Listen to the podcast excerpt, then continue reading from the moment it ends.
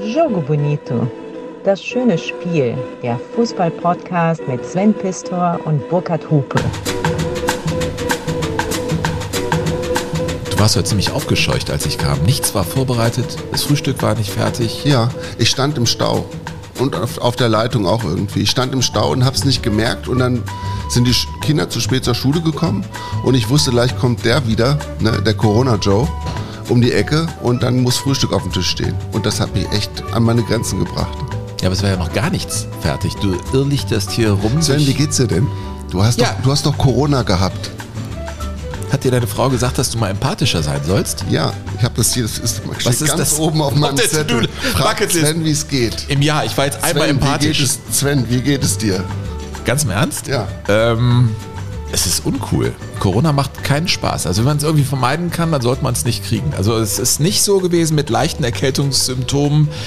Unsere Familie hat es komplett erwischt und es waren zwei, drei Tage wirklich so, ich würde mal sagen, grippaler Infekt. Also vor drei, vier Jahren hätte man gesagt, ja, zurzeit geht ja die Grippe um und jetzt hat es uns auch mal erwischt. So habe ich mich gefühlt.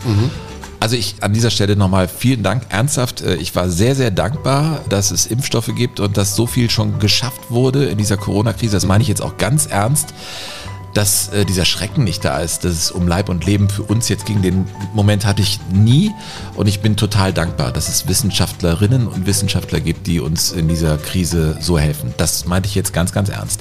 So Ja. meine Frau jetzt auch freuen, dass du auch die WissenschaftlerInnen gleich als Erste genannt Nein, ich habe Wissenschaftlerinnen und Wissenschaftler gesagt. Ach so. Ja, so, ja, zuerst gesagt, natürlich, ja, wieso? Das war, äh, weißt, man sollte die Menschen nicht an Worten messen. Ich, mir- ich mache mir immer wieder Gender-Gedanken auf dem Weg zu euch, wegen Ja. deiner Frau. Die schickt mir ja mittlerweile auch Artikel. Wusstest du das? Ja, wusste ich. Das ist echt witzig. Ich sag immer, hör mal, man sollte die Menschen an ihren Taten messen und nicht unbedingt an ihren Worten. Ich bin ja zurückgekommen, ich mache mir ja auch Gedanken darüber und ich war ja in Mainz bei Peking jetzt die letzten zwei Ich Wochen. hätte ja fragen können. Mensch, Burkhard, Ja. wo warst Wo kommst Wenn du es denn dich wirklich interessieren würde. Also ich kam also zurück, Ja, wir haben ja permanent telefoniert, das war furchtbar, oder? ich kam also zurück von meiner Arbeit und habe mir gedacht, es gibt ja Ausdrücke, die man quasi nicht gendern kann, also so feststehende Begriffe. Und dann ist mir einer eingefallen, wie würde man beispielsweise ein herrenloses Damenfahrrad, Ein herrenloses Damen. wie würde man das richtig gendern? Burkhard. Hast du Vorschläge? Nein. Also ich habe das meine Frau auch gefragt und die hat dann gesagt, ähm, ja, ein, nee, ich habe schon wieder vergessen, was sie gesagt hat. Ja, ist ja nicht schlimm. Also, das, sind, das sind im Prinzip, Ich glaube, das nennt man Ehe. ich hab's irgendwie vergessen. Wir, wir haben auch fast vergessen, worum es heute geht. Wir, wir sind doch hier wegen Verloren gegangenes Fahrrad, hat sie, glaube ich, gesagt. Verloren gegangenes Fahrrad. Ja. Gender mal Lehrerzimmer ist auch schwierig. Oder? Lehrerzimmer? Ja. Egal, komm. Also unser Thema heute, WM-Spezial. Wir haben Ja. gesagt, Mensch, bei Jogo Bonito, wir haben ja so viele Spezialthemen schon gehabt in unseren ersten Folgen. Es macht mir immer wieder rasend viel Spaß. Und ich hatte in der Corona-Zeit jetzt viel Zeit, Mhm. mich vorzubereiten. Auch auf die Holländer, die will ich unbedingt mal machen. Ich habe so ein wunderbares Buch gelesen. Warum du mir Oranje, deinen Zeigefinger ins Gesicht? Oranje Brillant. Oranje Brillant habe Ja. Mhm. ich gelesen. Tolles Buch. Und ich finde den niederländischen Fußball Wusstest sehr, du sehr noch, wie das geht spannend. mit den Büchern? Ich war total verwundert, dass ich auf einmal in der Lage bin, wieder ein Buch, das mehr als 300 Seiten hat, äh, Zu zu lesen. Äh, so. Zwei Stück habe ich gelesen und natürlich mich auch bei 1978 festgebissen. Das ist unser Thema heute. Das ist unser erstes WM, Spezial. nicht Special, also Spezial. Nein, wir- das ist ein Spezial, Mhm. weil wir uns natürlich auch jetzt nicht mit Erfolgsgeschichten äh, begnügen, sondern einfach auch die äh, Geschichten erzählen wollen, die uns möglicherweise auf das vorbereiten können, was Ende des Jahres auf uns zukommt. Das ist ja quasi ein bisschen Eigentherapie. Ne? Ja, also wir, absolut. und wir müssen ja auch eine Haltung entwickeln, wenn wir dann Ende des Jahres in Katar unterwegs sind und da von einer Weltmeisterschaft berichten, die wir beide nicht gewollt haben. Ach so, ich habe übrigens, ja, also 1978 ist heute unser Thema. Kein unbedingt lustiges, das können wir schon mal sagen. Aber auf dem Weg dahin möchte ich mit dir heute auch ein bisschen was spielen. Was ist das?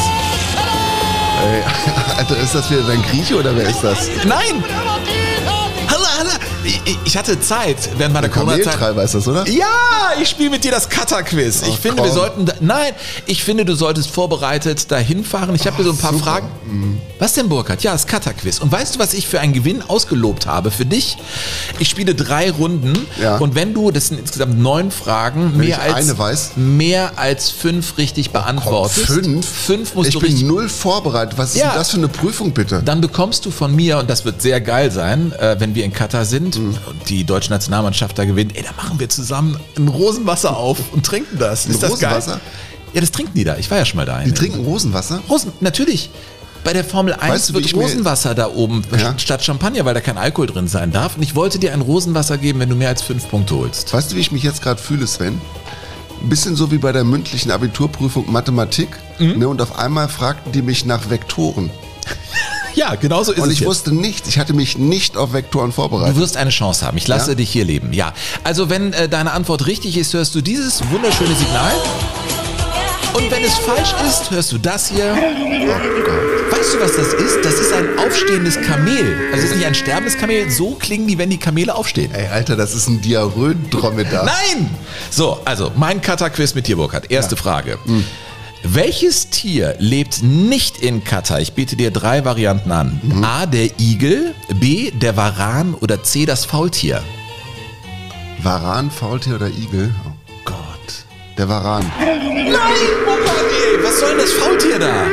Ja, was soll der Varan Das, da? das Faultier hängt doch im Baum. Da gibt's keine Bäume. Ach so.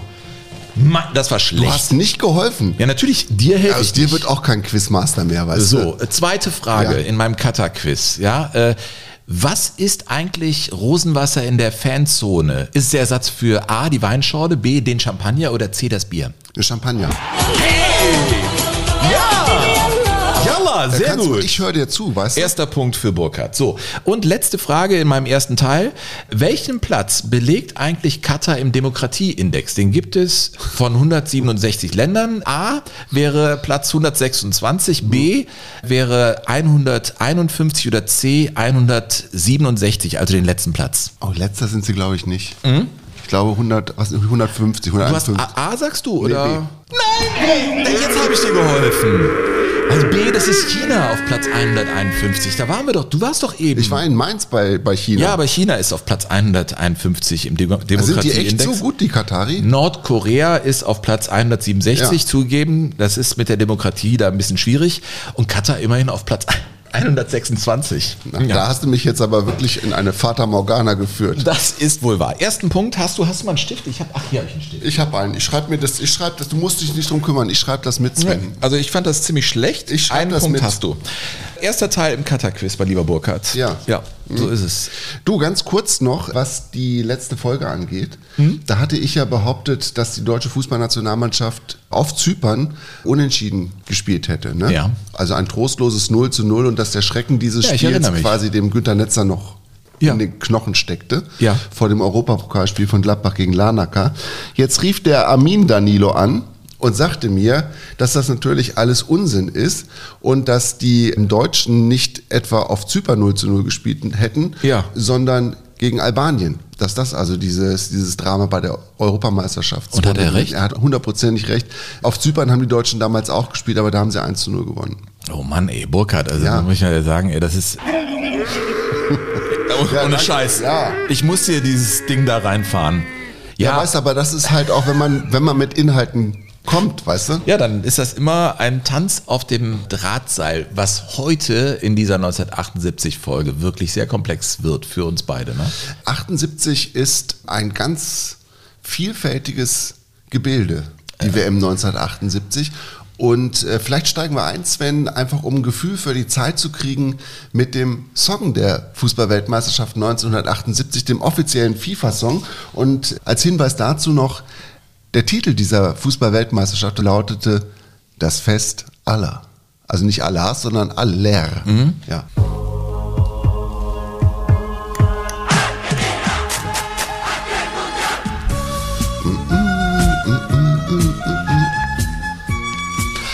Die Panflöte. So klang aber auch irgendwie die Musik bei, bei diesen italienischen äh, Zeichentrickserien, die dann immer liefen, ne? Oder? War das so? Ja, das war der mit der Eierschale auf dem Kopf. ne? Ja, genau. Wie, wie hieß der nochmal? Sancho Pancho? Nee, irgendwas mit C. Liebe Leute, helft uns da auf die Sprünge. Du, aber bei dem, was wir beide jetzt wissen über Ja. Argentinien, wir lassen die Musik nochmal jetzt wirken. Wird das schon bizarr und fürchterlich, oder? So, so eine Tralala-Musik bei dieser Weltmeisterschaft zu hören.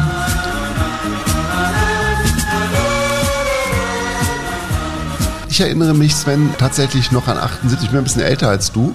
Und 78 war also die Weltmeisterschaft Deutschland Titelverteidiger und mein Vater in einer gewissen Euphorie, so viel wie er eben zulassen konnte. Und in einem Moment des Überschwangs kaufte er also einen tragbaren Fernseher, einen tragbaren Schwarz-Weiß-Fernseher, damit wir den in unserer Gartenlaube aufstellen konnten, um da Fußball zu gucken. Furchtbar schlechtes Bild, aber wir mussten dann natürlich da gucken. Und ich erinnere mich noch, dass wir in diesem Schwarz-Weiß-Bild immer diese, diese weißen Flecken bestaunt haben, also diese Klopapierstreifen und dieses, es war ja so ein, ein unfassbares Durcheinander in diesen Stadien. ne? Also das ist so meine, meine ganz konkrete Erinnerung mit meinem Vater in der Gartenlaube. Es war eigentlich viel zu kalt und das Bild war scheiße, aber wir mussten da sitzen und das gucken. Ja, Wahnsinn, ne? Und das war ja auch eine innenpolitisch sehr aufgewühlte Zeit in Deutschland äh, mit der RAF, mit ja dem radikalen Erlass. Es war eine andere Bundesrepublik, als es sie heute ist, also rein parlamentarisch. Und auch, jetzt blicken wir mal auf die Nationalmannschaft. Eine Zeit, man war noch Weltmeister, man fuhr als Titelträger dahin, hatte 76 gegen die Tschechoslowakei verloren bei der Europameisterschaft, hatte aber große Hoffnungen, da was zu reißen. Mhm. Aber das große Problem war äh, Franz Beckenbauer. Franz Beckenbauer, der zu Cosmos New York gewechselt war. Andere sagen auch, er sei nach Amerika getürmt, ne, weil er ja Steuerschulden hatte und seine familiäre Situation, glaube ich, auch ein bisschen ungünstig sich entwickelte. Und Man er war- sagt immer, er sei sehr gerne in New York jetzt. ja. Ne? Und er war dann weg und spielte dann also hier in dieser, in dieser Zirkustruppe mit Pelé. Und die große Frage war halt, kann einer, der überhaupt im Ausland so viel Geld verdient, überhaupt noch für Deutschland spielen? Es gab ja immer noch so diesen Ehrenkodex, den Nationalspieler quasi gerecht werden musste. Und wenn der in, in New York spielt, bei Cosmos in der Operettenliga, ist der eigentlich dann auch noch gut genug. Ne? Und die hatten ja eigentlich, hatten die Deutschen eine ganz gute Länderspielphase, so Ende der 70er, Anfang 78, das ging alles ganz gut. Und dann haben sie vor der WM 78 zwei Freundschaftsspiele verloren, eins gegen Brasilien, 0-1 in Hamburg und dann noch 1-3 in Schweden. Also Wolfgang Overath beispielsweise, der ja nach dem WM-Titelgewinn 74 zurückgetreten war, der äußerte sich kurz vor dem Beginn der Weltmeisterschaft 78 noch sehr, sehr zuversichtlich. Wenn unsere Mannschaft in Malente ist, dann wird es unserem Bundestrainer, der das in drei Weltmeisterschaften schon gezeigt hat, auch diesmal wieder gelingen, dass wir hervorragend in Form sein werden. Und schlechter als früher sind wir nicht geworden. Wir, sind genau, wir haben genauso gute Spieler und ich bin davon überzeugt, dass wir ganz vorne dabei sein werden und gut abschneiden. Wolfgang Overath. Ja. Abgefahren. Ja, und Kapitän war ja Berti Vogts. Also, Was für ein äh, Unterschied, oder? Von, von Franz Beckenbauer zu Berti Vogt. wir werden ihn auch später hören. Also, liebe Leute, wenn ihr das so hört, wir, also das, das Ding bei dieser 78er Weltmeisterschaft ist nicht unbedingt, äh, das Spannende ist nicht, äh, wie die Deutschen gespielt haben. Wir wollen euch auch nicht mit dem Spiel gegen Österreich, was heißt langweilen? Wir haben es natürlich bei Tu Felix Austria zelebriert und das war ja alles wunderbar. Aber das, was uns beide bei der WM 1978 sehr beschäftigt, ist natürlich, was da abgegangen ist im Umfeld. Es war eine Militärdiktatur. Wir wollen über die Umstände sprechen. Und das hat für uns auch einen sehr aktuellen Hintergrund, denn wir fahren ja nach Katar. Das ist unsere erste Folge im WM-Spezial. Und ich glaube, wir beide sind seit Monaten auf der Suche nach einer inneren Haltung zu diesem Turnier. Also vermutlich werden wir in Katar sein und da arbeiten. Und es ist so ein Unbehagen in einem. Man fragt sich, wie kann ich mich da positionieren? Ich finde, da kann einem Geschichte helfen auch, wie damals damit umgegangen wurde und was für Fehler gemacht wurden. Ja, um vielleicht dieses Unbehagen noch ein bisschen genauer zu beschreiben. Ich war ja vor anderthalb Jahren schon mal da bei einer Leichtathletik-Weltmeisterschaft und bin da also hingekommen und kurz bevor wir losflogen, bekam ich gesagt, du darfst keine kurzen Hosen anziehen. Und das war also bei uns September, das heißt, da war es brüllend heiß, da waren also jeden Tag waren, waren, hatten wir 40 Grad. Und die Ansage der von unserem Delegationsleiter war keine kurzen Hosen. Egal wann. Und äh, da habe ich gedacht, das kann nicht wahr sein. Also ihr könnt mir doch bitte nicht vorstellen, wenn, wenn draußen 40 Grad sind, dass ich da nicht in der, also auch ich laufe ja da nicht irgendwie in der Badehose rum oder so. Nee, also wir mussten da wirklich in langen Hosen rum. Du durftest also keine, du durftest ja im wahrsten Sinne des Wortes keine Blöße geben. Und da stellst du dir natürlich die Frage, ja, was passiert denn, wenn ich es trotzdem mache? Ne, also wie viel, wie viel eigene, Wider- also wie viel Widerstand kann ich denn dann leisten angesichts der Umstände? Und mit welcher Haltung begegne ich denn den Menschen da? Also toleriere ich das, dass sie eine Religion haben, die das irgendwie ausschließt, dass man da im, im, im öffentlichen Leben nackte Haut zeigt? Oder nicht? Und das finde ich ist total, es ist einfach total komplex. Ich habe ja mit Tom Bartels auch über dieses Thema gesprochen, den ARD-Kommentator, der ja auch das Finale 2014 reportiert hat mit äh, Mach ihn, mach ihn, er macht ihn, der auch vermutlich natürlich wieder dabei sein wird. Übrigens äh, habe ich das im Podcast einfach Fußball gemacht, der WDR 2 Podcast, und da haben wir auch über dieses Thema Katar gesprochen, über die Umstände dahin zu fahren und es ist für ihn auch echt schwierig. kann die Sinnhaftigkeit 0,0 verstehen. Glaube schon lange nicht mehr daran, dass in der FIFA Entscheidungen getroffen werden, die in irgendeiner Form transparent oder nachvollziehbar sind. Da bin ich mehr oder weniger verzweifelt. Ähm, dann gibt, vergibt man eine WM in ein Land, wo danach klar wird, dass die Temperaturen so hoch sind, dass du ähm, im, im Winter spielen musst, musst den ganzen Spielbetrieb darauf ausrichten.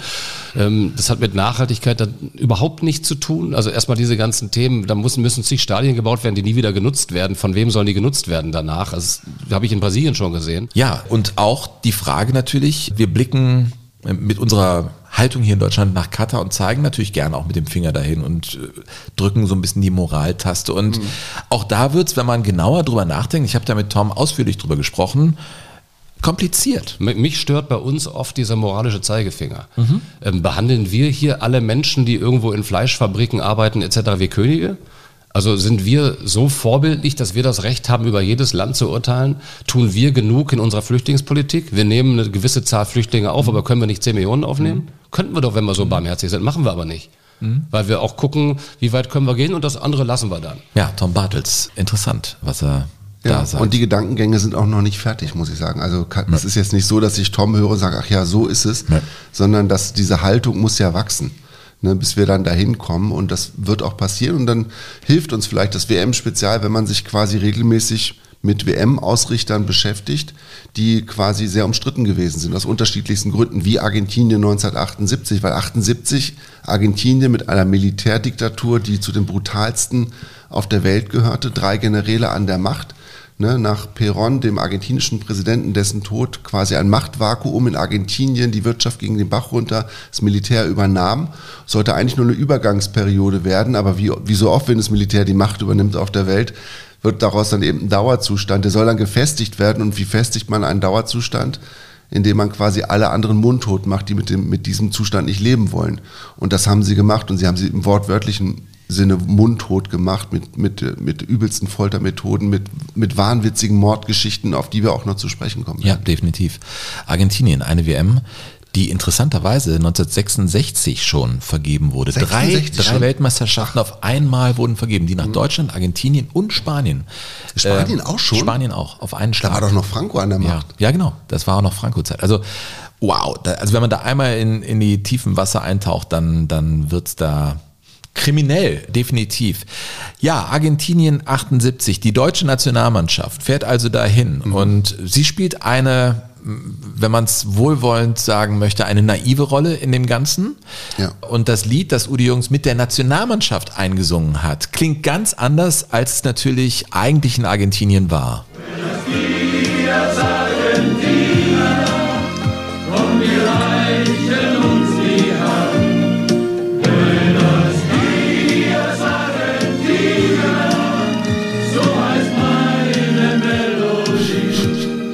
Trotzdem, wenn das dann an Fußballabenden gespielt wird, ja. holst du dir noch ein kaltes ja. und sagst, das ach nee, aber, weißt du, die Österreicher. Aber Sven, das ist ja die Ambivalenz von solchen Ereignissen, ne? dass du natürlich immer auch diese Momente hast, wo du denkst, ja, die holen mich jetzt komplett und das wird uns das und da habe ich auch ein bisschen Schiss vor. Das wird uns ja in Katar auch passieren. Ja, ja. Weißt du, in Katar wird es auch diese Momente geben, wo es wo es quasi nur um den um den Kern geht nur um den Fußball. Aber sobald du dann wieder aufwachst oder guckst, was ist links und rechts, nämlich nur Wüste und Steine, dann weißt du, es ist alles falsch. Ja, du wirst vormittags im Stadion sein können und siehst dir, was weiß ich, Brasilien gegen Schweden an, was weiß ich, und sagst, ach, weißt du was, ich nehme jetzt hier äh, das Taxi mhm. oder was weiß ich was und fahre zehn Kilometer weiter, bin am nächsten Stadion und guck mir dann äh, die Italiener an.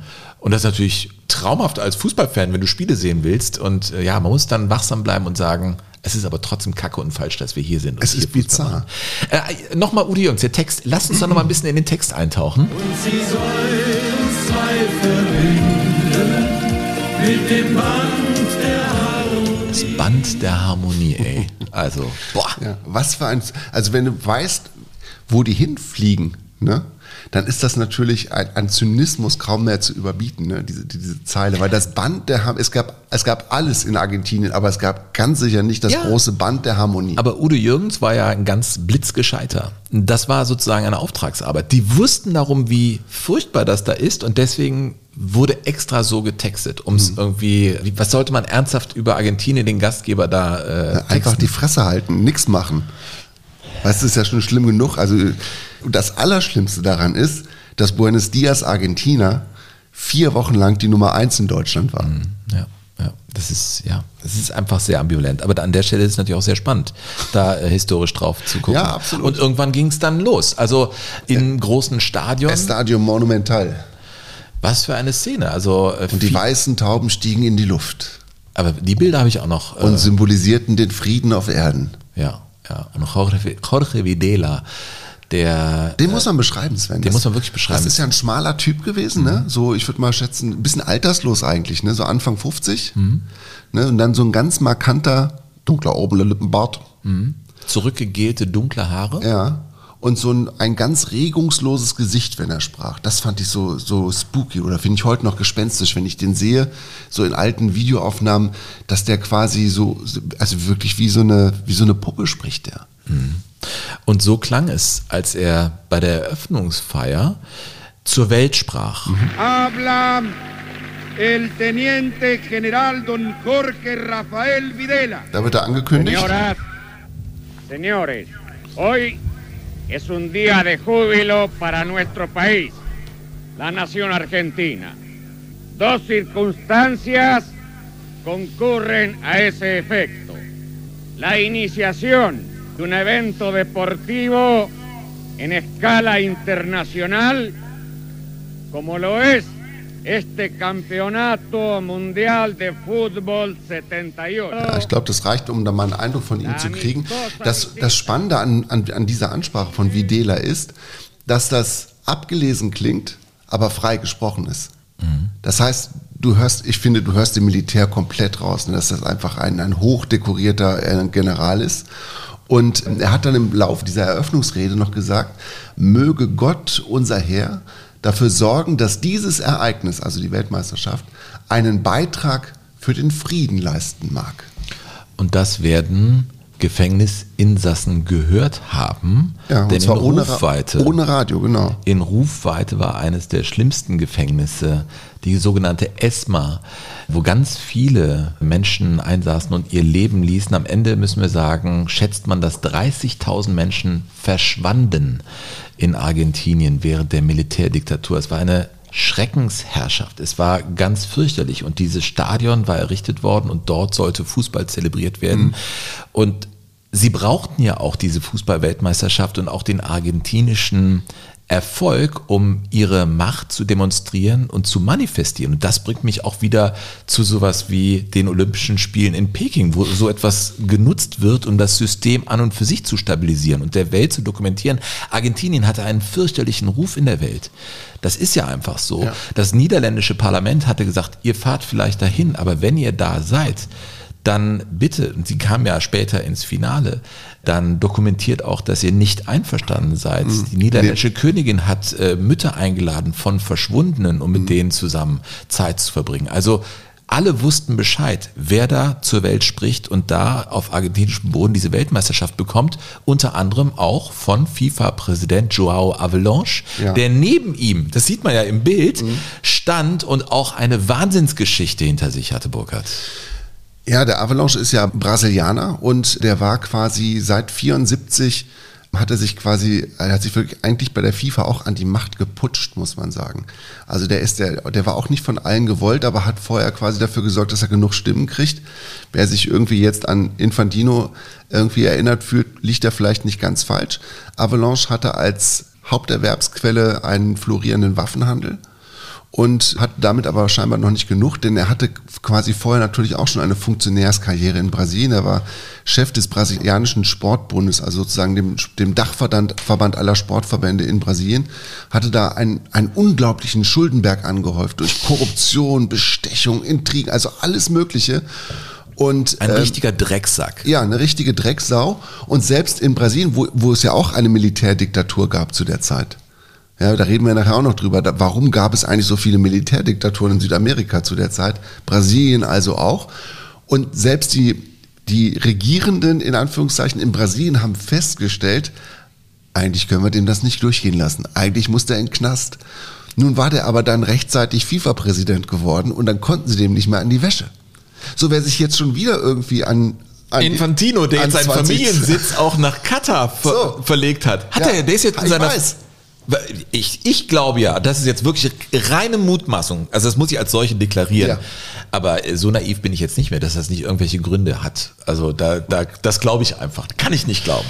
Ja. Ja. Äh, Zurück zu 78, zu, zu den Umständen da in Argentinien. Ich meine, das war ja auch ein Land, das total arm war, Burkhard. Es gab eine Hyperinflation, 200 Prozent. Das muss man sich mal vorstellen. Ich meine, es gab einen WMOK-Chef, der hieß Actis. Der hatte warnend den Finger gehoben, zwei Jahre zuvor. Er sagte, wir können nicht so viele Stadien bauen, wir haben nicht so viel Geld, das wird viel zu teuer, uns wächst das über den Kopf. Und die Militärdiktatur hat gesagt, nein, auf gar keinen Fall, das Ding ziehen wir jetzt auf Teufel komm raus durch. Und als er, das muss man sich mal vorstellen, dann am 19. August 1976 zu einer Pressekonferenz gehen sollte, um über den Stand der Vorbereitungen zu berichten, wurde der schlicht und einfach ermordet. Wurde und ein erschossen, anderer OK-Chef eingesetzt, der natürlich dann systemkonform war. Lacoste hieß der Mhm. und das war einer, der dann natürlich das Ding komplett durchgezogen hat, Stadien errichten ließ. Drei neue Stadien, genau. Und in solchen Stadien hast du bei der Eröffnungsfeier gesessen. Das Ja. muss man sich einfach mal vorstellen. Ja, und diese 200% Inflation sind quasi auch ein Ergebnis der, des Stadionbaus und einfach der Tatsache geschuldet, dass die Argentinier sich komplett übernommen haben.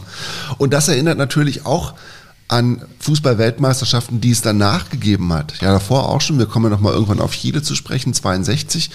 Aber ähm, es hat natürlich danach auch Weltmeisterschaften gegeben, wo sich Länder auch quasi vollkommen ja einfach verausgabt Brasilien, haben. erinnerst du dich an die brennenden Busbahnhöfe in Sao Paulo als Protest? Ja, das war beim Confed Cup. In, Ja, das war aber auch nein, Jahr während der vorher. WM auch. Ja? ja, da waren Riesenproteste. Das Das, war ja ein Land in Aufruhr. Während der WM, man feierte eigentlich den Fußball, aber sagte, wir wollen das nicht, weil das viel zu teuer ist. Wir brauchen das für Bildung, wir brauchen das für Krankenhäuser, wir brauchen das fürs Volk.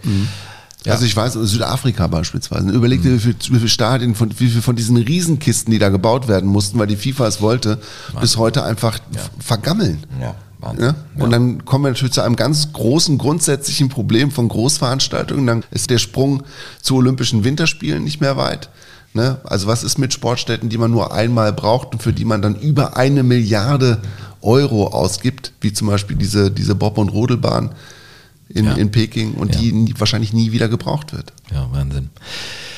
Ja, also so ging es dann los mit dieser Fußballweltmeisterschaft in Argentinien 1978. Amnesty International hatte natürlich gewarnt. Es gab auch, muss man wissen, und dann kommen wir vielleicht auch gleich zu den Deutschen, eine Länderspielreise der deutschen Nationalmannschaft 1977. Und die Deutschen spielten in Argentinien, ich glaube, sie haben da gewonnen mit 3 zu 1 im Jahr zuvor. Und zu dem Zeitpunkt gab es auch tatsächlich eine Deutsche, die als Sozialarbeiterin in Argentinien gearbeitet hat, die auch verschleppt wurde, die auch ums Leben kam. Elisabeth Käsemann starb am 23.05.1977 und das war denen bekannt in der Erschossen deutschen durch einen aufgesetzten Schuss, ne? Also aus nächster Nähe einfach hingerichtet. Und das war dem deutschen Botschafter bekannt und man hielt die Information drei Tage lang zurück, weil es einfach nicht passte in diese Länderspielreise und das Spiel der deutschen Nationalmannschaft. Das ist total bestürzend, sowas finde ich. Ja. Diese Elisabeth Käsemann sollte ja dann später auch nach Deutschland überführt werden. Ne? Also ihre Eltern haben sich dann dafür eingesetzt, dass sie erstens in Deutschland nochmal obduziert wird und dass sie auch in Deutschland dann bestattet wird. Und ähm, dann gab es einen Major, der quasi 25.000 US-Dollar Schmiergeld forderte, damit diese Leiche überführt wird von Südamerika nach Europa. Also das waren die Zustände in Südamerika in 1978. In diesem Land sollte die Fußballweltmeisterschaft ausgetragen werden. Also, ähm, Und in diesem Zusammenhang noch ganz interessant, Sven, Ja. das habe ich jetzt auch noch gefunden, dass die Franzosen beispielsweise, ne, also wenn wir darüber reden, mit was für einer Haltung sind eigentlich die Nationalspieler darüber geflogen, das werden wir auch gleich noch hören, ne, mit was, was für Gedanken haben die sich eigentlich gemacht. keine. Ja, Oder kaum aber der welche. französische Nationaltrainer Michel Hidalgo beispielsweise, Mhm. der hat gesagt, wir fliegen dahin nach Argentinien und zu diesem Zeitpunkt waren auch 22 französische Staatsbürger verschwunden. Und wir kehren, wir kehren nur zurück, wenn wir Antworten auf die 22, auf unsere 22 verschwundenen Franzosen bekommen. Hm, Ja, das ist dann eine andere Haltung. Ja, oder die Holländer, die, das du hast es ja schon gesagt, aber die vorher schon ganz klipp und klar gesagt haben, wir werden keine Medaille aus schmutzigen Händen in Empfang nehmen. Ja, ja. Also es wird, wenn wir auf den DFB gucken, gleich ähm, sehr, verheerend. sehr interessant Ja. und ja, man kann auch sagen verheerend. Äh, bevor wir das aber machen, Burkhard, Ja. ich erinnere mich, du hast erst einen Punkt nach der ersten Runde in meinem kleinen Ich es vergessen. Kata-Quiz. Ja, lieber Burkhard, Runde 2 in meinem kleinen Kata-Quiz. Ich bin Es- nicht vorbereitet. Ja, es geht um die Frage, Ja. wie hoch ist eigentlich der Urain Abu Il Baul? Das ist der höchste Berg oder die höchste Erhebung in Katar.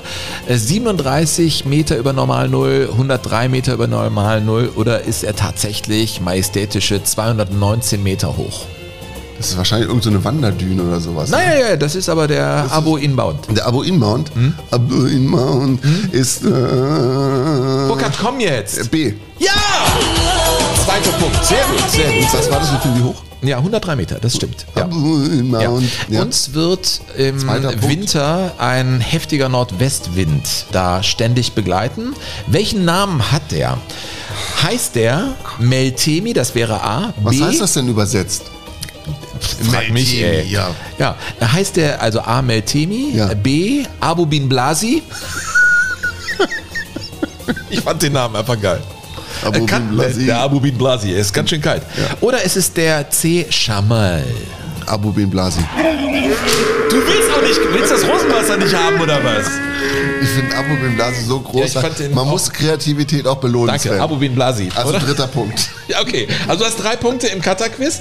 Äh, eine Frage habe ich noch. Ja. Das ist eine Frage nach, also ist klar, der amtierende Meister, weißt du, ist in Katar? Ist ja klar. Al-Duhail SC. Ist das Ja. der, wo der Pierre-Michel Lasogga spielt? Ja, gespielt hat. Das wollte ich dich auch fragen, aber der ist bei Al-Khor SC Der hat noch jetzt. zwei Jahre Vertrag, glaube ich. Ja, genau. Der hatte aber auch noch nicht so viele Spiele gemacht. Ist aber erst auch im letzten Jahr dahin gewechselt. Nee, im Nach- vorletzten. Ich weiß doch Bescheid, Alter. Der ist nicht mehr da bei Al-Duhail. Der ist jetzt bei Al-Klor. So, Bei aber jetzt komm ich, das ja, hast jetzt, du dir doch wieder ausgedacht. Nein, es ist so. Es ist äh, Al-Klor SC. Ja. So, jetzt aber die Frage, wie heißt denn der Rekordmeister in Katar? Ist das A, Al-Assad SC oder äh, B, Al-Rayun oder C, Al-Duhail SC? Al-Rayun. B. Nein! Aber du hast immer noch die Chance. Also du hast schon vier. Du hast, du hast drei, vier? Vier, mindestens vier. Du hast mit, ich will das Rosenwasser auch loswerden. Ich will, ich will den Quatsch nicht trinken. Vier Punkte hast du. Du brauchst noch einen bei der letzten Runde meines Ja. wunderschönen Katar-Quizzes. Burkhard, du schlägst dich wunderbar. Hm, weiß ich. Finde ich sehr gut. Ja. Also der Abu Bin Blasi.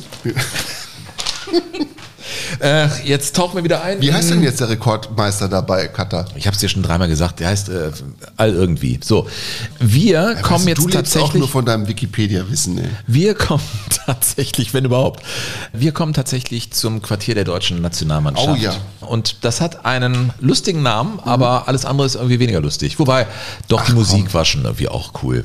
Ja, ich finde, wir müssen einfach jetzt ähm, nochmal eintauchen in die 70er Jahre, bevor wir über Asko Chinga sprechen. Das ist der Name des Quartiers gewesen. Was heißt das übersetzt? Das heißt äh, aus der Sprache der Indianer und heißt treffenderweise toter Hund. Toter Hund, ja. ja, toter Hund. So, aber ich, um einfach nochmal so den gesellschaftlichen Kontext ein bisschen zu erhellen dieser Zeit Ja. und zu verstehen, was da warum und wie passiert ist, Mhm. Was man heute nicht mehr so begreifen kann. Ein kurzer Rückgriff, ein kurzer musikalischer Rückgriff. Es wird gefährlich. Es wird gefährlich. Es kommt jetzt jemand äh, zu Gehör, der in den 70er Jahren ein großer Star gewesen ist. Franz Lambert und seine Wursi-Orgel. Wie heißt die? Wur, Wur Versi-Orgel. Versi? Du hast immer nur im Blasorchester deine Trompete da gehabt. Ja. Versi-Orgel. Und so klang das. Was man da jetzt wirklich rausholen kann aus so einem Kasten, das beweist Jetzt Ihnen jetzt Franz Lambert.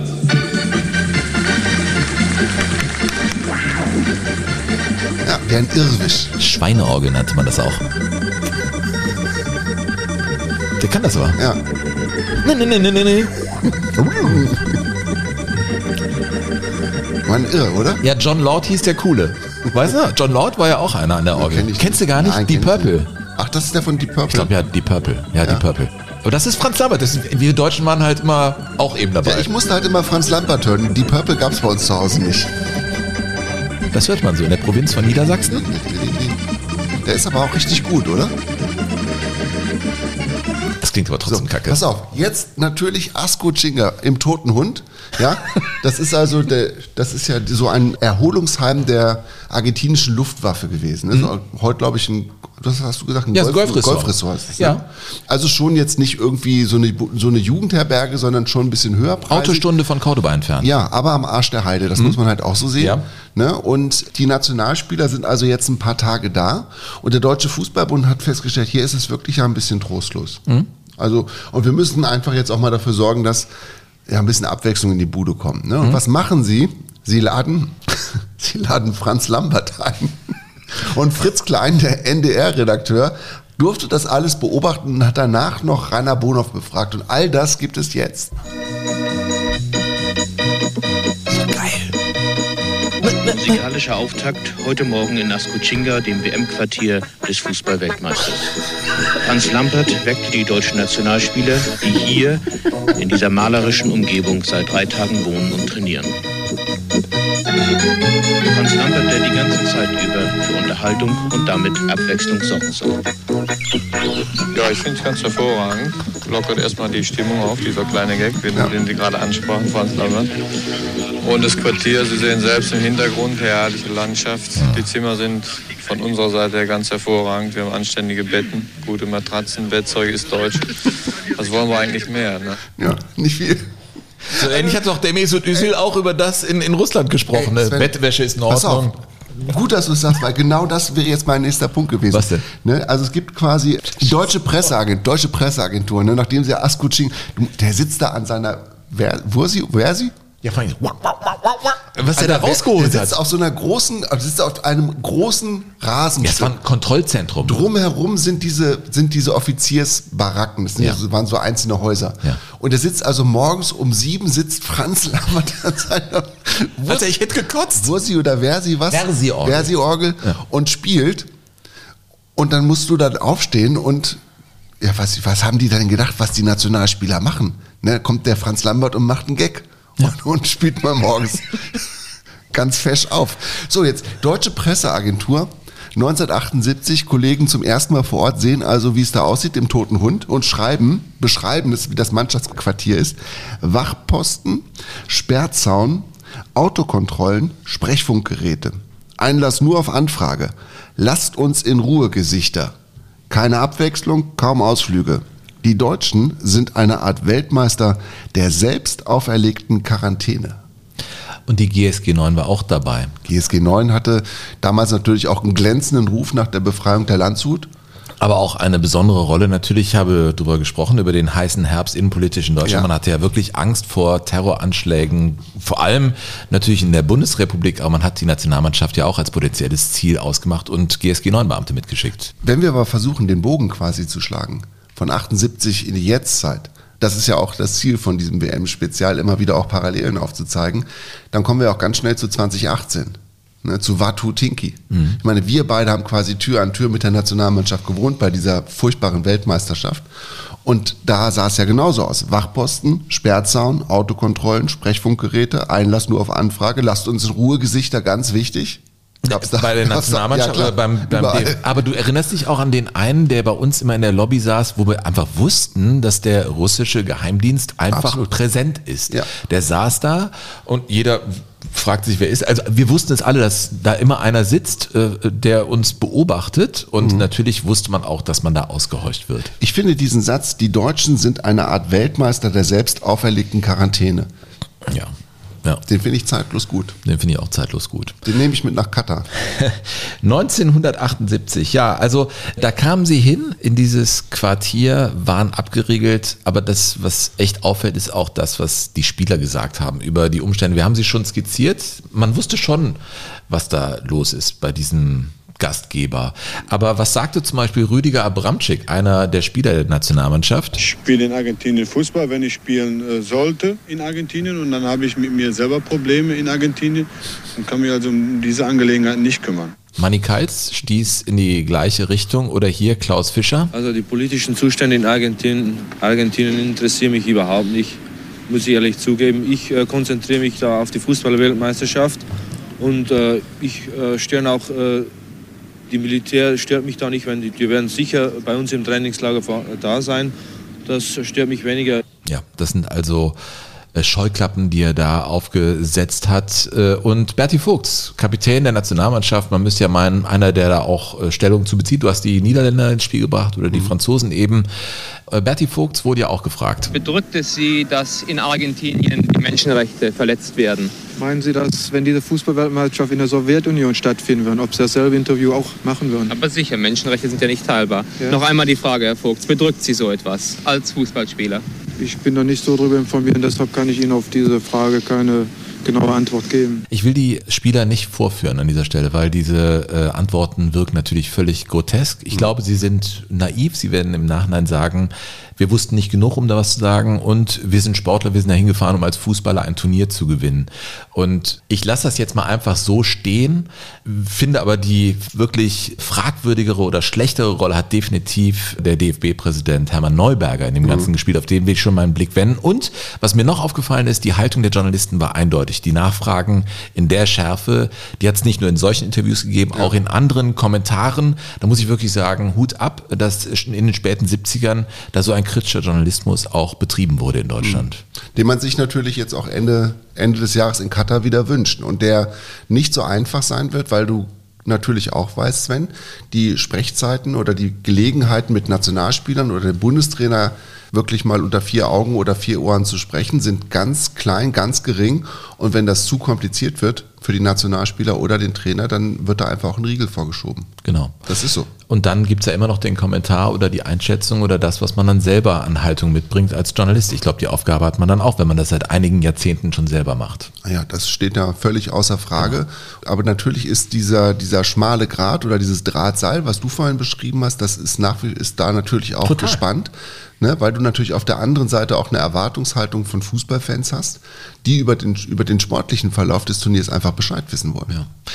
Äh, heute sind wir wirklich politisch unterwegs, aber das ist einfach eine ganz wichtige Dimension in diesem Katar-Jahr, in unserem ersten äh, WM-Spezial. Ich habe Hermann Neuberger schon ins Spiel gebracht. Äh, er steht ja in einer Reihe von DFB-Präsidenten, die sehr, sehr kritisch gesehen werden müssen. Peko Bauwenz war ja auch so einer, werden wir uns sicherlich auch mal mhm. drum kümmern, der vor ihm auch eine sehr zwielichtige Vergangenheit hatte.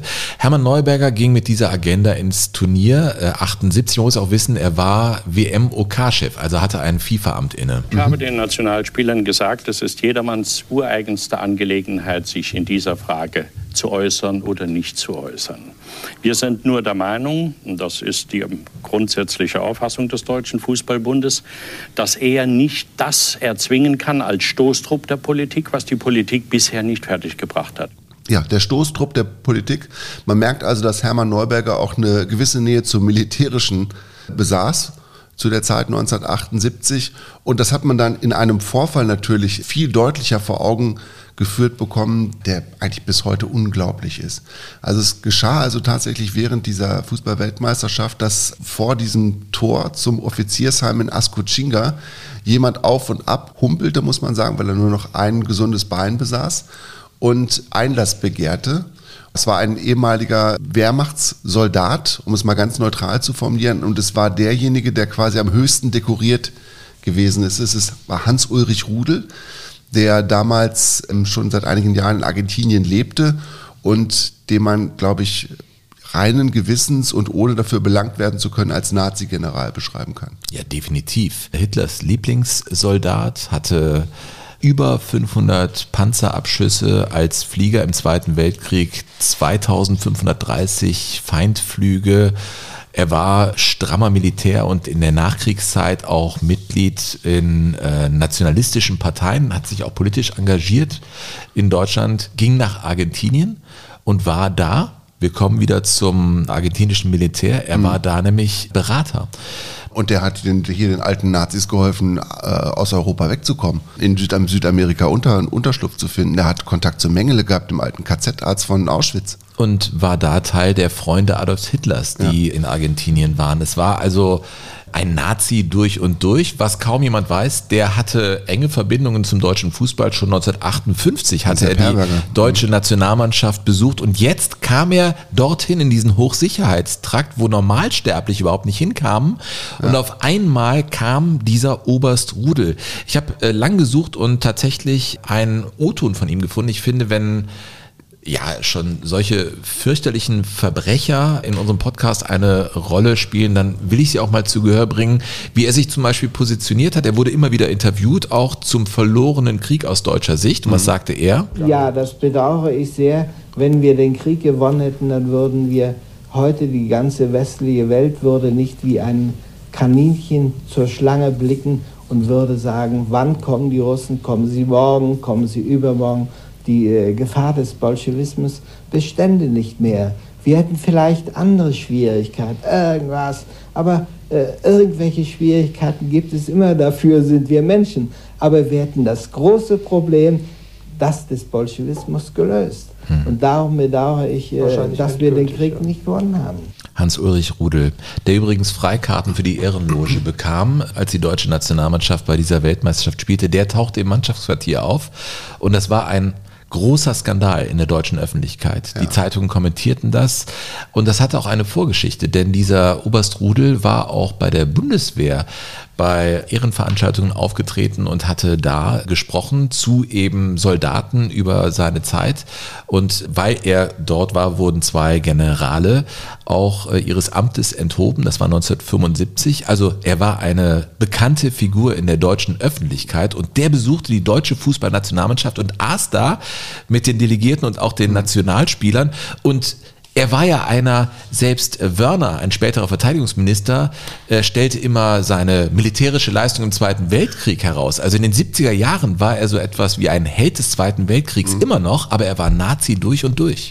Der war der höchst dekorierte Soldat des Zweiten Weltkriegs. Unglaublich der eine deutsche Uniform trug. Er ist ausgezeichnet worden mit dem Ritterkreuz des Eisernen Kreuzes mit goldenem Eichenlaub, Schwertern und Brillanten. Das ist also nur einmal verliehen worden, war Hitlers Lieblingssoldat und hat dann gegen Ende des Zweiten Weltkrieges auch einen Unterschenkel verloren bei einem Einsatz, wo er sich spektakulär noch gerettet hat und der auch dann wieder ähm, natürlich Stoff war für alle möglichen Legenden und Mythenbildungen.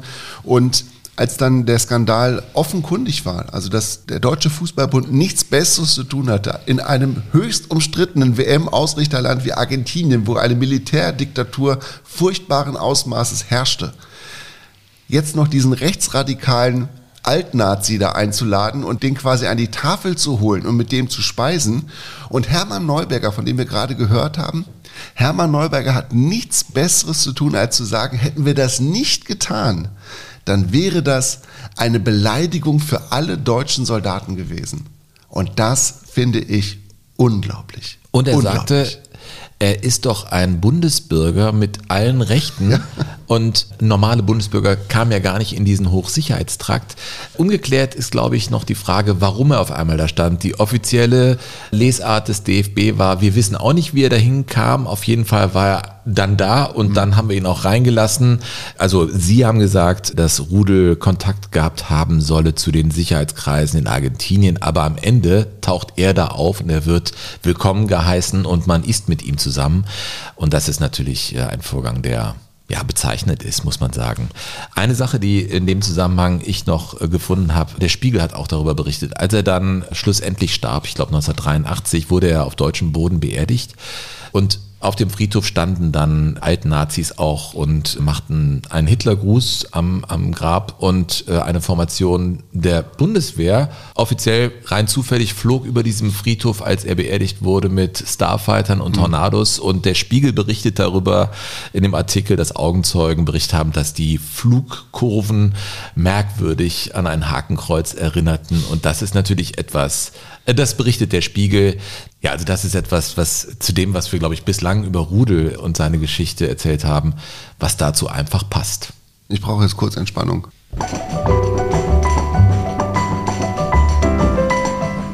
Übrigens das habe ich jetzt auch noch gefunden, Gerhard Schröder, der spätere Bundeskanzler, war 1978 ja noch Ju- Juso-Vorsitzender und der hat quasi diese Einladung oder dieses, diese Präsenz von Rudel im deutschen Quartier als Schande für alle Demokraten bezeichnet.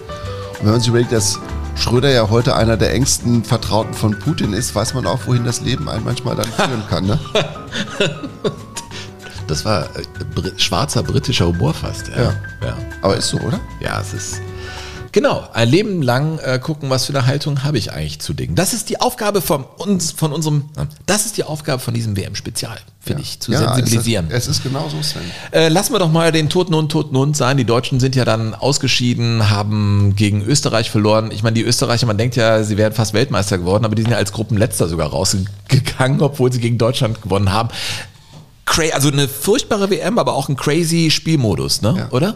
Ja, der Spielmodus war verrückt. Lass mich noch ein Wort ähm, darüber verlieren, über lustige Ortsnamen in Südamerika, in Ja, natürlich gerne. Als die Deutschen dann weg waren, die mussten also immer, wenn sie quasi aus, aus toter Hund weggefahren sind, ähm, sind die noch an, durch einen Ort durchgefahren. Der hatte auch einen tollen Namen, der hieß nämlich Salsi Puedos.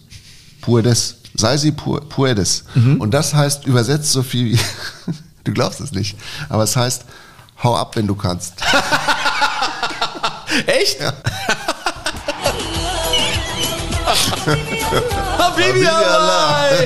Ach, Burkhard, ja, äh, genau, das Leben ist auch schön und lustig. Ja, ähm, du, wir sind ja noch bei der WM und am Ende wurde ja auch Argentinien Weltmeister, aber der Weg dahin war natürlich ein höchst skandalöser. Kann man nicht anders sagen, oder? Ja, weil die Argentinier natürlich gewinnen mussten. Also das war natürlich, das ist ja, wenn Fußball in Diktaturen stattfindet, dann muss der Fußball des ausrichtenden Landes erfolgreich sein.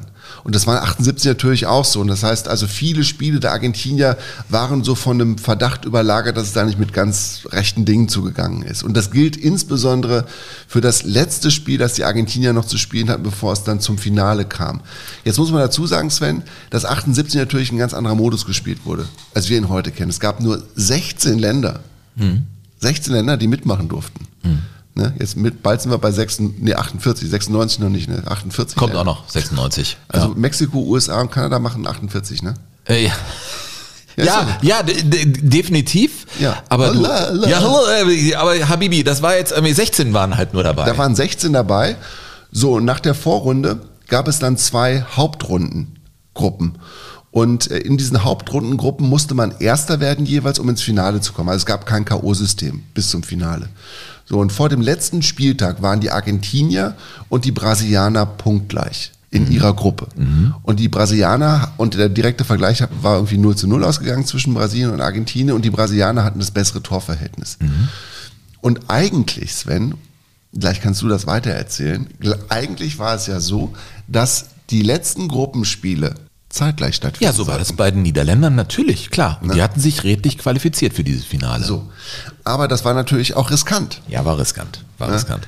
Ja, es war ja so, also die Brasilianer, die spielten gegen die Polen, ja? Und gewannen 3 zu 1. Die gewannen 3 zu 1. Und ziemlich kurz vorher wurde dann entschieden, Hermann Neuberger, Joao Avalanche, Jorge Videla, hu, Kreis, Also, der Berg kreist Das und Triumvirat der wahren Demokraten. wir müssen, wir haben eben auch klamme Kassen, wir müssen an die Fernsehübertragung Ja. denken, wir müssen Ja. gucken, dass die Stadien voll sind. Wir können das doch nicht Ja. parallel laufen Nein. lassen. Lass doch erstmal die Brasilianer Ja. spielen und danach spielen wir Argentinier gegen Peru. Eine Mannschaft, die übrigens sehr überzeugend war in der Ja, Gruppenphase. hatte ihre Gruppe gewonnen. Ja, gegen die ganz- Niederländer auch, glaube ich. Niederländer gewonnen, glaube ich. Sogar sogar. gewonnen. Mhm. Also, ja, und auch gegen die Schotten gespielt. Also richtig eine gute Mannschaft eigentlich. Ne? Ja. Aber lass doch erst die Brasilianer spielen und danach Das war ja richtig. Es Ja. war ja richtig, Sven, weil die Argentinier hätten sich doch nicht gekümmert. Also sind wir jetzt, Die wir sitzen jetzt am Tisch der Militärdiktatur Ja. und sagen, ja, das ist ja auch ein guter Ja, ich, Vorschlag. werd, ich bin jetzt am Banketttisch, weißt du, und habe die drei Generäle neben mir und auf der anderen Seite sitzt Hermann Neuberger und da Hermann, weil der Vorteil ist doch der, Die Argentinier würden doch, die, geben, die kämen nicht ins Stadion, wenn ihre Mannschaft spielt. und wenn jetzt die Brasilianer 3 zu 1 gewinnen sollten, dann brauchen wir zum Beispiel hinterher ein 4 zu 0 gegen So. Peru, um ins Finale einzuziehen, Hermann. Ja? Und dann kann Si, das si, doch, si. oder sollen wir es so machen? Si, si, si, Habibi. Bumm. Und so war das dann entschieden. Ja. Dann durfte eben Argentinien etwas später ran. Und was soll ich sagen? Es war ein Spiel, das endete 6 zu 0. Aber in der ersten Viertelstunde spielten die Peruaner richtig stark. Und ja? trafen den Pfosten. Und das, obwohl große sie, Chancen. ja, das, obwohl sie Besuch hatten in der Kabine. Und jetzt wird es ja richtig interessant. Ja, jetzt Wer kam denn da? Ja, da hatte sich, also Henry Kissinger hatte sich. Henry Kissinger. So, und jetzt muss man ja wissen, Henry Kissinger, ja, also liebe jüngere Hörer, Henry Kissinger war also so ein durchtriebenes Missstück in den 70er Jahren. Der war also unter anderem Außenminister der USA und hat dafür gesorgt, dass diese ganzen Militärdiktaturen in Südamerika am Leben blieben dass die Bestand haben konnten, weil die USA eines nicht wollten. Sie wollten keine sozialistischen Zustände direkt vor der Haustür haben. Zum Teil auch die Sowjets, die wollten das zum Teil auch nicht. Also bizarrerweise hatten die Sowjets und die US-Amerikaner zum Teil in Südamerika die gleichen Interessen, Militärdiktaturen zu unterstützen. Das muss man sich mal vorstellen. Bei so Ja. viel Stellvertreterkriegen hatten sie kollektive Interessen. Und dieser Henry Kissinger ist übrigens ein gebürtiger Deutscher. Fürther. Ein Fürther. Und da sah er dann, also ich sag mal, in seinem Lebensabend das Spiel Gräuter Fürth gegen Schalke 04. Er löste damit ein Versprechen ein. Der spricht ja auch Deutsch und sein Akzent, wenn man ihn mal im Englischen hört, hört man immer noch seinen krass deutschen Akzent. Dieser Henry Kissinger wird in Deutschland sehr positiv gesehen und ich würde mal ein großes Fragezeichen dahinter setzen. Ja, Burkhard. er hat also als Außenminister in der Ära des Präsidenten Gerald Ford von 74 bis 78 dafür gesorgt, dass in Argentinien, in Chile, in Paraguay, in Uruguay, in Bolivien und in Brasilien überall Militärdiktaturen an der Macht bleiben konnten. Und wie hat er das getan? Man hat dafür gesorgt, dass alle Andersdenkenden auch in befreundeten Militärdiktaturen verfolgt werden konnten. Das heißt, wenn du dich von Chile nach Brasilien in Sicherheit bringen wolltest, dann wurdest du in Brasilien erwischt und umgebracht.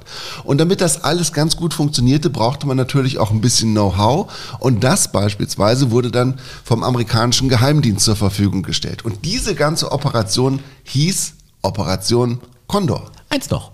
Bevor er Außenminister war, war er auch äh, nationaler Sicherheitsberater von Nixon, dem Watergate-Präsidenten der Vereinigten Staaten von Amerika, strammer Republikaner, ein wirklich komplizierter Charakter und er hat ja mit der Militärjunta, der Militärdiktatur im Prinzip ja gemeinsame Sache gemacht. Er war nämlich an der Seite von Videla nicht nur bei der Eröffnungsfeier, sondern mit Videla zusammen bei den Peruanern in der Kabine vor dem Spiel gegen Argentinien. Das allerdings ist etwas, was man heute ja nicht mehr glaubt. Glaubt also wenn sie in der argentinischen Kabine gewesen wäre, hätte ich gesagt, okay, Helmut Kohl war auch mal in der deutschen Kabine drin, nachdem sie 96 Europameister Aber geworden zu den waren. Angela Merkel war auch mal in der Kabine in Rio, als Deutschland Weltmeister geworden ist. Ja. Ja. Aber in die Kabine des Gegners zu gehen, vor dem Spiel, während sich die Spieler fertig machen und auf dieses wichtige Match gegen Argentinien vorbereiten, das hat ein Geschmäckle. Und dass das wirklich so gewesen ist, belegt eine Aussage des Spielers Oblitas, der sich später an dieses wirklich merkwürdige Szenario folgendermaßen erinnert hat. There was no pressure on us, but yes, Videla did come in to see us. I was changing and I didn't give it much importance. I gave it much more importance later when I thought about it. And I also recognised Kissinger in the group. That's why it got my attention. Because I was changing, putting some strappings on and just making preparations, and then they came in and talked. But then I saw Kissinger and I thought, what's Henry Kissinger doing here? They came in both before and after the match, but they spoke about being brothers playing football as it should be. That was all they spoke about. They didn't speak about anything else. Ich meine, Henry Kissinger äh, war auch einer, auf den sich Videla und Co. immer berufen haben, als der US-Botschafter in Argentinien monatelang immer gesagt hat, was läuft hier im Land, was passiert hier, was macht ihr mit euren Menschen, warum verschwinden hier Menschen? Mhm. Und die wiederum konnten argumentieren, ja, aber Kissinger unterstützt oder ja, unterstützt unseren Kurs oder toleriert ihn und äh, so waren die im Prinzip fein raus, was den US-Botschafter betrifft. Also kurz und rund, Argentinien gewann mit 6 zu 0, obwohl die Peruaner in den ersten 15 Minuten schon zeigten, dass sie Fußball spielen können, aber dann, ja, Es gibt übrigens bis heute, es gibt keinen Beleg dafür, dass die peruanischen Fußballer wirklich gekauft worden waren. Mhm. Es gibt also keinen wirklichen Beweis dafür. Es gibt aber Geschichten rund um die Käuflichkeit dieses Teams. Und eine Geschichte ist die vom damals 29-jährigen Verteidiger Rodolfo Manzo. Und der kehrte also zurück äh, in seine Heimat nach Peru, in sein Heimatdorf Cañete und trug von da an nur noch den Spitznamen El Vendido, der Verkaufte. Verkaufte. Ja, es ist die Rede von 50 Millionen US-Dollar. Als Kredit, ne? Die da zur Verfügung gestellt wurden für Peru und es ist äh, die Rede von 35.000 Tonnen Getreide als Lieferung für die Peruaner äh, aus Argentinien. So muss sagen, es ist nicht bewiesen, aber das hält sich, dass das Die Lieferung äh, hat es gegeben, ist. also das hat man mittlerweile festgestellt, dass es diese Weizenlieferung tatsächlich gegeben hat und den Kredit hat es auch gegeben. Man weiß aber nicht, wer dieses Geld zur Verfügung gestellt hat. Ob das direkt die Amerikaner gewesen, weil die Argentinier hatten ja auch nichts. Ja, aber die wollten natürlich den Titel auf Teufel komm raus. Wir sprachen drüber, dass die Militärdiktatur den Erfolg brauchte, um ihr eigenes System zu stabilisieren. Den flog natürlich die eigene Junta bei den Falklandkriegen um die Ohren, aber das war ein paar Jahre später. Die WM 78 war aus Sicht der Militärdiktatur ein voller Erfolg. Das sagen wir an dieser Stelle auch mal. So wie China sagen wird, unsere Olympischen Spiele waren ein voller Erfolg. Die können sagen, was sie wollen in Deutschland. Das interessiert uns gar nicht. Genau. Wir machen das und das IOC lässt es mit sich machen. Und das Putin hat es auch gesagt, FIFA, 2018, Katar und so. Wir machen das einfach. Egal. Genau. Ja. dann ist Argentinien jetzt im Finale, spielt gegen die Niederländer. Und die Niederländer sagen, unser Weg, also die, die hatten echt Angst, ob sie da überhaupt mit der heilen Haut rauskommen, weil die argentinische Öffentlichkeit war gar nicht gut zu sprechen auf die Niederländer, weil die natürlich wirklich dieses System kritisiert haben. Und Mhm. der Weg dahin zum Stadion im Bus muss wie ein Spießrutenlaufen gewesen sein. Das, ja, ja, die Busfahrt dahin ins Stadion war ja fürchterlich. Die argentinische Nationalmannschaft betrat den Platz sehr spät und man machte, was man eben tun konnte, um es den Niederländern so schwer wie möglich zu machen. Jetzt muss man dazu sagen, dass quasi es auch Alltag war in diesen Stadien in Argentinien 1978, dass da das Militär auch wirklich sehr präsent war, auch im Stadion und dass die alle einen ausgewachsenen Schäferhund an der Leine hatten. Ne? Ja. Was für ein Spannungsfeld. Ne? Also ich meine, die argentinischen Fußballfans saßen halt wirklich im Stadion. Das waren jetzt nicht irgendwelche Parteigänger oder ausgewählten Zuschauer wie bei den Olympischen Winterspielen in Peking, wo dann gesagt du kannst jetzt mal zum Fraueneishockey gehen oder du musst zum Fraueneis, sondern da saßen halt Fußballfans. Fanatische Fans. Ich meine, wir können ja mal in die Kulisse eintauchen, wie das klang. Also dieses Finale, der Sieg am Ende nach Verlängerung 3 zu 1 gegen die Niederländer. Cuidado, pelota para Ardiles, cuidado, se la debe Ardiles entre dos, bien, buena gambeta, entra Luque, gancho para Kempe, peligro, tiro, gol, gol, gol, gol, gol, gol, gol, gol, gol. Bertoni enganchó bien hacia adentro, dio para Kempe, se le tira hoy, adelantó, peligro de gol, salió el arquero, va a tirar, entra, gol, gol, gol, gol,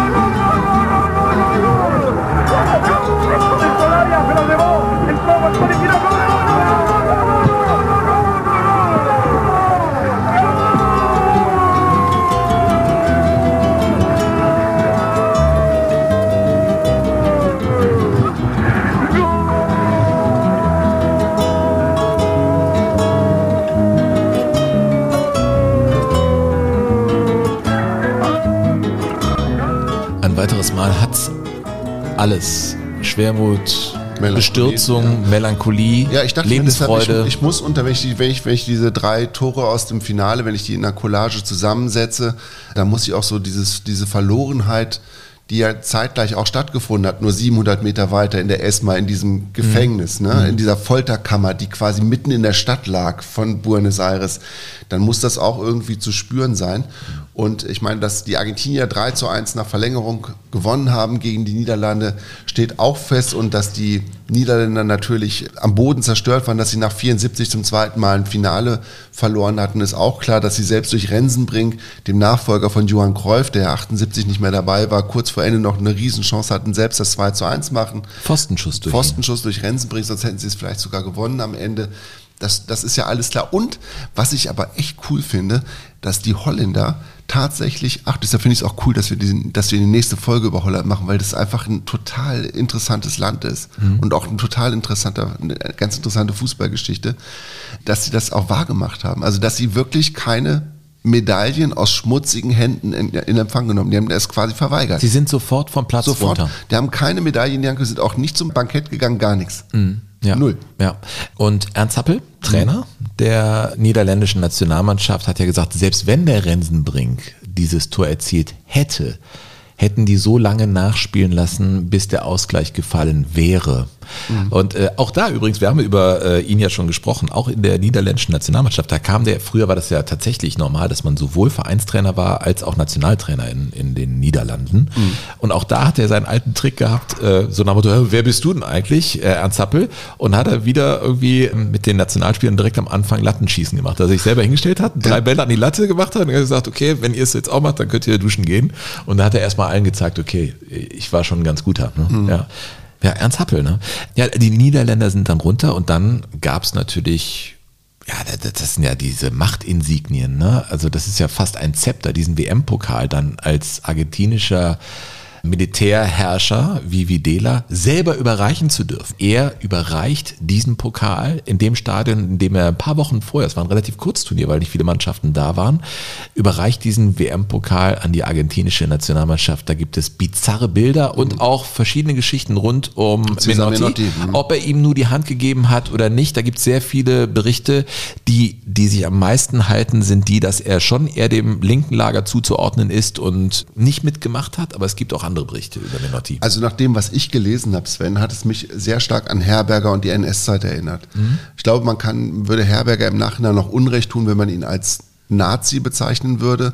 Aber Herberger war auch jetzt niemand, der sich dem System irgendwie entgegengestellt hätte. Und das war bei Menotti, glaube ich, auch so. Also es gibt einen Film, ich spreche leider kein Spanisch im argentinischen Fernsehen, wo genau diese Geschichte beleuchtet worden ist. Und dann es gibt eine längere Sequenz, wo sich Videla und Menotti miteinander unterhalten, umringt von ganz vielen Fotografen und Journalisten. Und die reden also miteinander. Man sieht sie aber nur im Anschnitt quasi bis zur Hüfte. Und darunter sind die Hände. Man weiß nicht, ob, die, ob sie sich die Hände gereicht haben oder nicht. Menotti bestreitet das ja bis heute. Und man sieht an Menottis Gesichtsausdruck auch, dass er jetzt irgendwie nicht so richtig Bock hat, mit Videla zu sprechen. Aber er macht es natürlich trotzdem, weil er weiß, er hat jetzt auch keine Fluchtmöglichkeiten als, als argentinischer Trainer. Also ich glaube, dass das schon eine sehr, man, es gibt da kein Schwarz und kein Weiß. Glaube ich auch nicht. Ja, Menotti.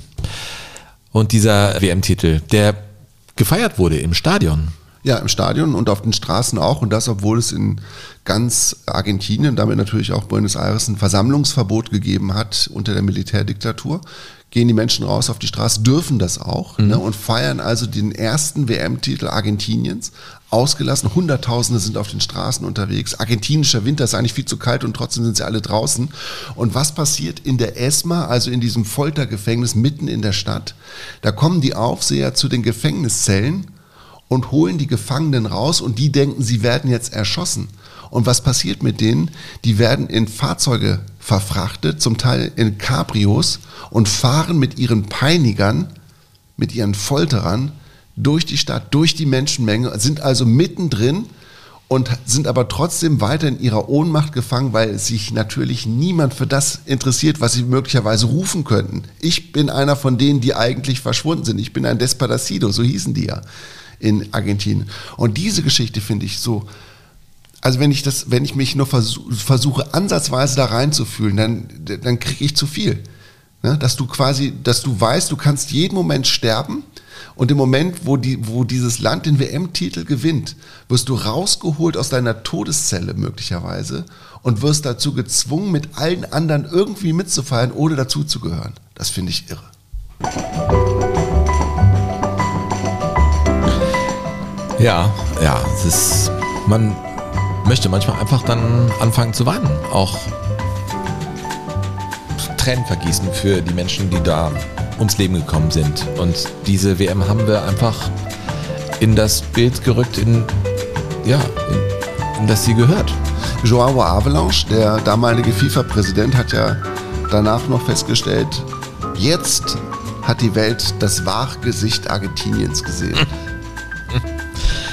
Ja, ich habe mir eine Überschrift gegeben über das, das Ende all meiner Gedanken und Erkenntnisse rund um die WM 78 und das will ich so äh, mitnehmen auch in Richtung Katar, wenn es dahin geht, dass ich sage, auch damals galt schon, alle wussten Bescheid. Ja. Und Bitte auch- keinen ja. Ausreden nachher, alle wussten Bescheid und bei Katar ist es genau das gleiche, alle wissen Bescheid. Mhm. Äh, ah, apropos Katar. Ha, du, ich bin doch der Mann der sanften Übergänge hier. Ich freue mich schon wie Bolle da mit dir auf das Rosenwasser. Ja, können wir das Rosenwasser hier köpfen in Jogo Bonito? Ich weiß es nicht. Du hast bislang vier Punkte ein, brauchst du noch. Ich habe noch drei Fragen, mein Lieber. Und das wirst du, wirst du vielleicht äh, wissen, ja.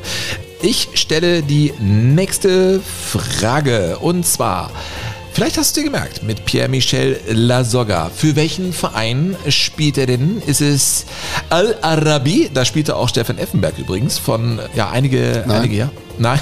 Ist es B, Al-Chlor SC oder ist es Causa Salsa SC? B. Ja, schon der Das ist fünfte der Punkt. sechste Punkt nach meiner Rechnung. Nein, also das Rosenwasser hast du schon sicher. Und dann will ich dir einfach nur noch eine Frage stellen. Eine Frage muss sein, wie nennt man denn eigentlich auch die äh, Spieler von Katar? Sind es die... Die Nationalspieler. Ja. Bakshish Wilhaba. Also übersetzt die Käuflichen. Bakshish Wilhaba. Ist es B? A, es ist A. Es ist A! Bakshish Wilhaba! Herzlichen Glückwunsch. Das Rosenwasser geht an dich, mein lieber Burkhard. Bakshish Wilhaba. Bakshish Wilhaba. Nein, man nennt sie, äh, um es richtig zu sagen, ähm, Al-Anabi, die Weinroten. Aber Ich hab Bakshish Wilhaba ist geiler, Ich ne? habe da ein bisschen Angst vor. Ich werde das. Das Ro trinkt das Rosenwasser. Nein, ich, ich habe ein bisschen Angst. Das knallt ein bisschen, ja? Ja, ich mache das, wenn es dunkel ist. Nicht, nicht zu viel Rosenwasser äh, bei dieser WM in Katar. Liebe Leute, auch wenn es nicht immer so klingt, uns hat das sehr viel Spaß gemacht, auch in der Vorbereitung, weil wir Interesse haben an der Geschichte, wobei Spaß ist äh, ein schwieriges Wort in dem Zusammenhang. Aber das war eine weitere Folge von Jogo Bonito. Mal wieder ein dickes Brett, mein lieber Burkhard. Ja, ohne Holzwürmer, die uns dabei geholfen haben. Das, das ist so. Aber viele Erkenntnisse, die ich gewonnen habe und Geschichte lehrt mich auch irgendwie in die Zukunft zu blicken. Ja. In unsere Zukunft blicken wir jetzt. Äh, Niederlande, sind wir einig drüber? Genau, die Sollen Holländer machen? machen wir als nächsten Titel haben und habe ich jetzt noch nicht im Kopf, aber wir kümmern uns um unseren Nachbarn. Das wird lustig. Dann aber bitte Frühstück äh, bereit haben. Oh ja, danke schön. Nein, ich finde immer- noch- Weißt du, du musst auch einfach mal großzügig werden. Ja. Äh, ach so, und eins noch, das wollte ich an dieser Stelle zum Schluss noch einmal loswerden. Burkhard, du bist dabei, wenn ich ab März wieder unterwegs bin im Fußballwesten mit meiner Fußballschule. Pistos Fußballschule, das Programm heißt Ein Herz für Vollpfosten. Es wird ein nagelneues Programm sein. Du wirst auch wunderbare Geschichten erzählen. Wir entern wieder die Bühnen und hoffen natürlich, dass Menschen Lust haben, mit uns wunderbare Fußballabende zu erleben. Los geht's, glaube ich, für uns in Münster, dann geht's nach Gladbach. Wir sind in Köln, wir sind im Ruhrgebiet, wir sind eigentlich überall in Nordrhein-Westfalen. Äh, Tickets gibt's überall da, wo es Tickets gibt. Also Pistos Fußballschule ab März wieder auf der Bühne. So, das war's jetzt. Euch auf jeden Fall eine schöne Zeit und auf bald. Tschüss. Tschüss. Jogo Bonito. Das schöne Spiel. Der Fußball-Podcast mit Sven Pistor und Burkhard Hupe.